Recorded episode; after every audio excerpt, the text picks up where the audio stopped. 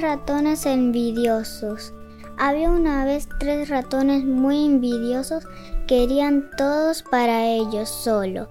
Pero cuando llega a visitarlos un vecino, ellos escondían todo el queso que tenían guardado.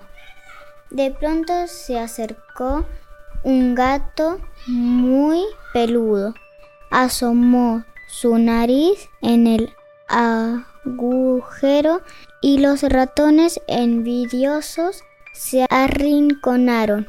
Muy asustados cuando gritaron, el vecino los escuchó y se acercó al gato lleno de valor y como pudo lo alejó de la puerta.